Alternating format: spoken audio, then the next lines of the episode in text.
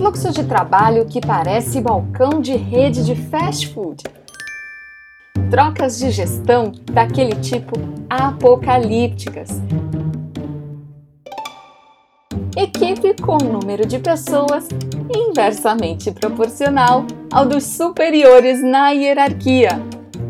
Orçamento limitado. Isso quando ele existe. Se você se identificou, é bem capaz que você seja um sobrevivente.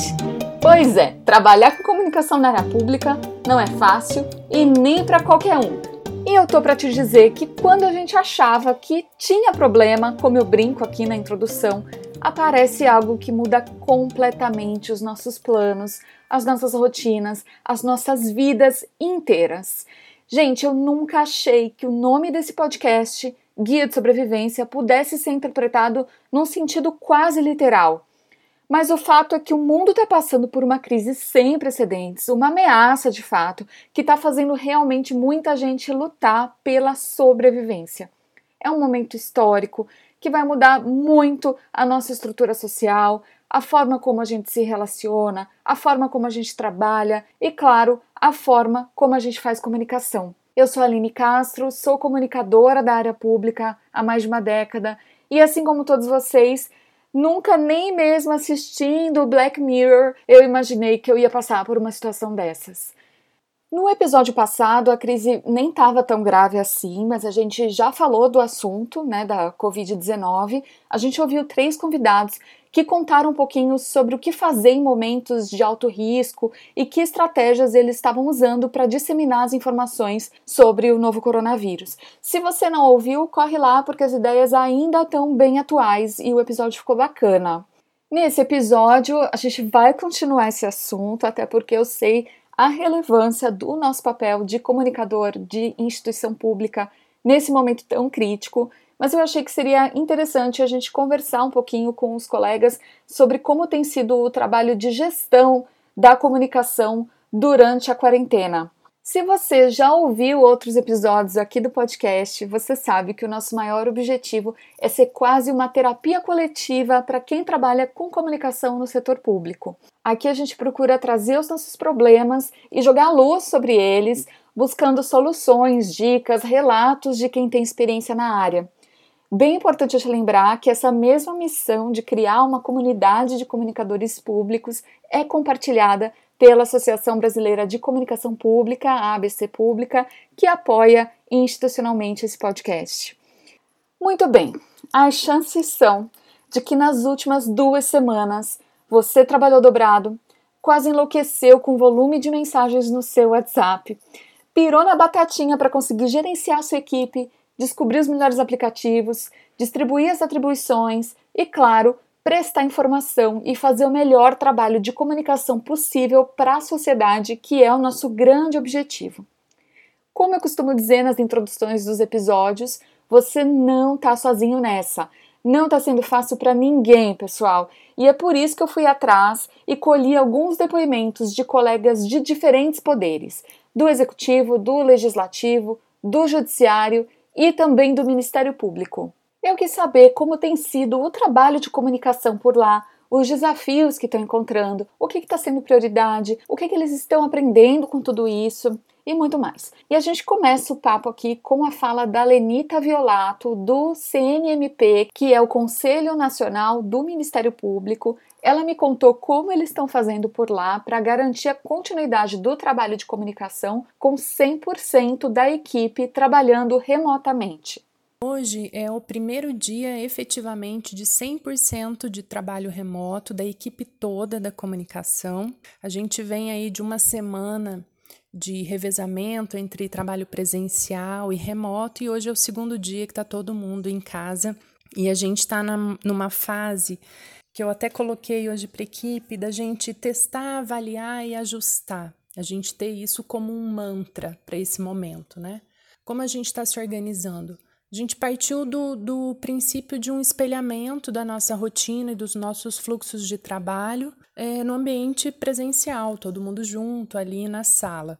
E ter esse ponto de partida para daí a gente usar esse mantra, né? Vamos ver se está dando certo, se não está e o que, que a gente precisa, precisa ajustar e fazendo, com o passar do dia, esses ajustes na velocidade que a gente precisa que eles aconteçam.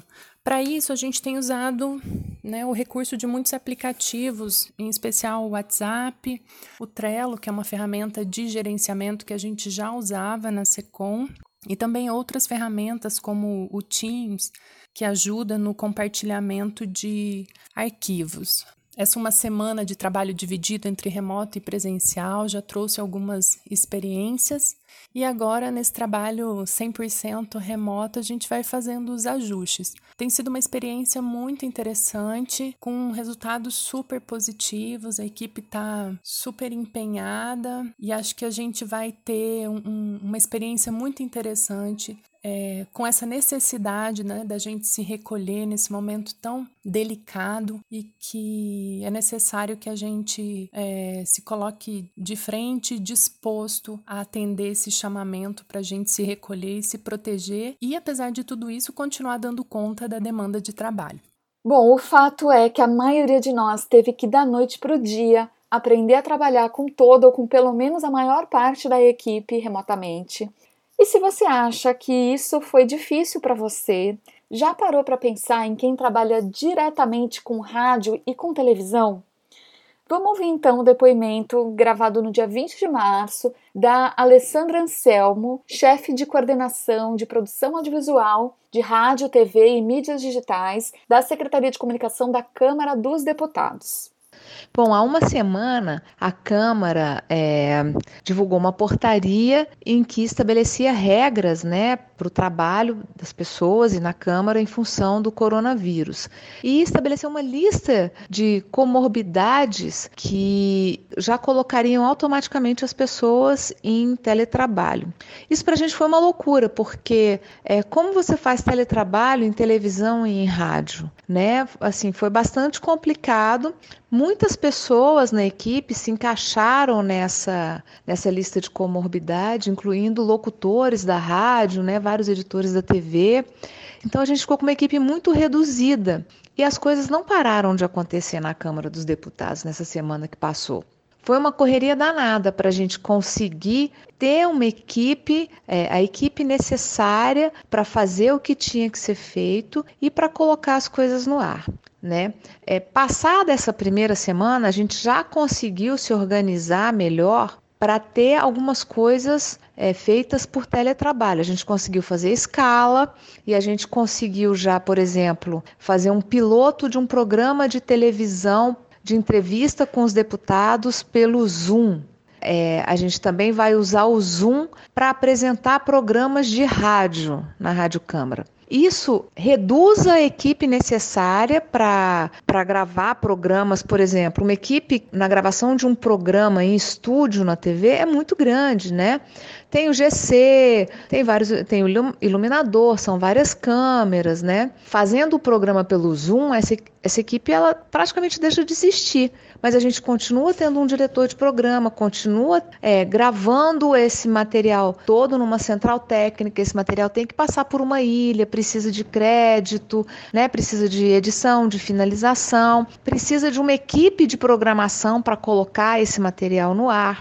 Vai ser a mesma coisa em relação à rádio, né? Assim, os locutores, o, o apresentador do programa, ele vai estar tá numa, é, é, vai estar tá em casa, vai fazer tudo pelo Zoom, mas a gente vai ter um operador de rádio, vai ter um produtor no estúdio.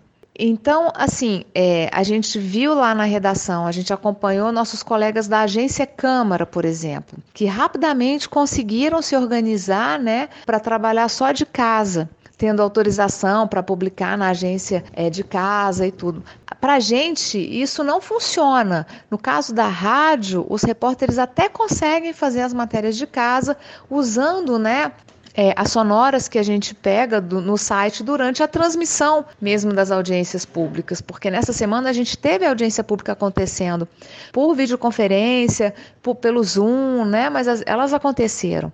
Então, é, os repórteres da rádio conseguiram fazer isso. Os repórteres da TV já, já não dá muito certo. Acho que até dá para decupar uma matéria, montar uma matéria, né? pensar na matéria em casa. Mas na hora de montar, ela vai passar por uma ilha de edição obrigatoriamente e vai ser necessária a equipe da programação para colocar tudo isso no ar. Então, assim, essa foi a nossa primeira semana. Semana que vem, na segunda-feira, eu tô lá na redação, a gente vai organizar a semana. Na quarta-feira, a gente tem uma previsão de, de sessão plenária, né, que já Nessa sessão já vai ser usada um sistema de votação virtual que está sendo desenvolvida pela Diretoria de Tecnologia da Câmara e a gente quer ver como isso vai acontecer e a gente vai colocar essa sessão no ar. Então, para colocar essa sessão no ar, a gente vai precisar ter uma equipe por mais mínima que seja, mas uma equipe trabalhando localmente, né? É, nosso esforço é para que essa equipe seja cada vez menor, que a gente consiga fazer cada vez mais coisa é, de casa, mas numa televisão, numa emissora de rádio, isso não é assim tão simples. Né? Para a gente está sendo um aprendizado. Para mim, especialmente, eu confesso, assim, está sendo muito difícil. É, trabalhar de casa é bem mais complicado. A gente fica o tempo inteiro ligado, não tem nem aquela paradinha assim, ah, agora eu vou almoçar, não vou olhar o WhatsApp, ah, não vou ficar com o e-mail aberto, né? Então, assim, isso está realmente sendo um aprendizado. Vamos ver o que, que a gente tira de lição disso. Gente, eu acho que muitos de nós estamos com essa mesma sensação da Alessandra, trabalhando full time, com o WhatsApp bombando o dia inteiro e a sensação de que a gente não está dando conta. Vamos respirar fundo, fazer um mantra que nem a Lenita do CNMP falou e pensar que é o caos que sempre faz surgir uma coisa nova, não é verdade? Então, apesar de toda a tensão, de toda a tristeza realmente desse momento, não dá para a gente negar que ele está sendo um catalisador de muita mudança. E virão mudanças positivas depois disso, acredito eu.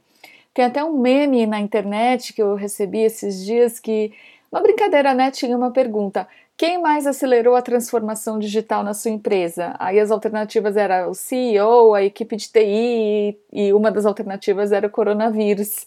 E com certeza eu acho que é, essa, essa crise toda tem, tem transformado muito as organizações da noite para o dia, né?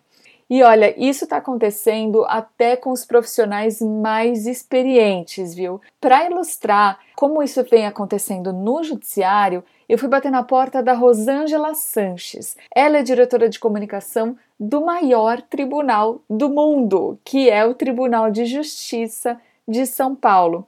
Ouve só o que ela nos contou. Esse período de Covid-19 e coronavírus está nos trazendo um aprendizado muito grande, porque eu jamais imaginaria, com tantos anos de profissão, com tantos anos me dedicando ao setor público e à, à, à comunicação pública, que um dia faríamos trabalho remoto em todo o nosso setor, toda a, a, a diretoria de comunicação do Tribunal de Justiça está em trabalho remoto. Isso é um universo imenso, sem precedente, porque o tribunal tem em torno de 40 mil servidores, 3 mil juízes, 15 mil terceirizados. É, pelos prédios do tribunal passam cerca de mais de um milhão de pessoas por dia. E nós estamos acostumados ao atendimento à demanda, e esse atendimento é diário, das 8 da manhã às 22 horas praticamente, no tribunal, e fora desse período é no, são os nossos celulares que tocam o tempo todo. A gente sempre brinca que a assessoria de comunicação tem três focos, e eu falo e repito muito isso: atendimento à demanda, prestação de serviços e inclusão social. Nesse caso específico, com esse isolamento, nós estamos na exclusão social Estamos fazendo nossas ações por meio de Skype, reuniões por, pelo sistema Teams, pelo Skype. Estamos tentando oferecer ao cidadão o melhor atendimento possível. Temos trabalhado com vários grupos de WhatsApp entre a, a nossa equipe. Estamos fazendo campanhas de valorização do trabalho do 100% digital, porque o tribunal, como assim como a maior parte das empresas, inclusive as empresas do setor privado, não tinha condições ou não estava preparado para um trabalho 100% remoto. O que mais é, me me deixa satisfeita é a questão da solidariedade, a questão do empenho e a participação de todos nessa, nesse, nesse período difícil. Está havendo um esforço coletivo. A nossa inclusão social se transformou em exclusão social, mas a, a exclusão social que dessa exclusão adveio um isolamento, está trazendo ações muito interessantes para toda a comunicação. A comunicação não vai ser a mesma depois desse período, certamente. Eu tenho certeza que nada vai ser como antes, viu? Nem para a comunicação e nem para o mundo. Bom, assim como a Rosângela falou, eu acho que essa crise está ensinando muito para gente, primeiro a trabalhar à distância, né? Mas principalmente está mostrando o papel primordial que a comunicação tem para gerar mobilização e também para promover essa rede de solidariedade, como ela colocou, né? Eu acho que estamos distantes, mas estamos juntos, isso está muito claro, e esse potencial que a comunicação tem de ser também uma rede, de ser conexão e de promover a integração das pessoas é algo muito bonito e é algo que, na minha opinião, a gente também tem que cuidar nesse momento eu deixo até essa sugestão para vocês de observar, de cuidar do público interno nesse momento, dando algum tipo de carinho, de acolhimento para as pessoas, promovendo algum tipo de interação entre elas. Lá no TRT a gente está com algumas ideias sobre isso, a gente está desenvolvendo algumas coisas. Então, se você quiser que eu te conte um pouquinho mais, me dá um alô lá no arroba Aline Castro Comunica no Instagram e a gente vai ser o maior, vou ter o maior prazer de conversar um pouquinho mais com vocês sobre isso. Bom, e olha só, essa união, essa integração também é muito importante dentro das nossas próprias equipes de comunicação, né? Quem destacou isso foi o Vitor Crispim. Ele é chefe de comunicação digital do governo do Distrito Federal e ele contou um pouquinho para a gente como é que eles têm trabalhado por lá.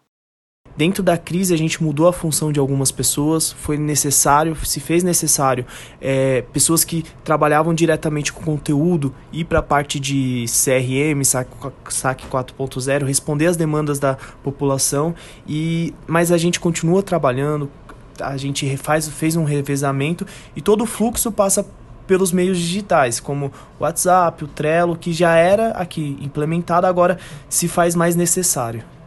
Na verdade, o que a gente percebeu é que a informação ela chega a qualquer momento. E se você não tiver uma equipe estruturada, uma equipe unida, a gente não consegue é, desenvolver essa informação, levar essa informação para a população.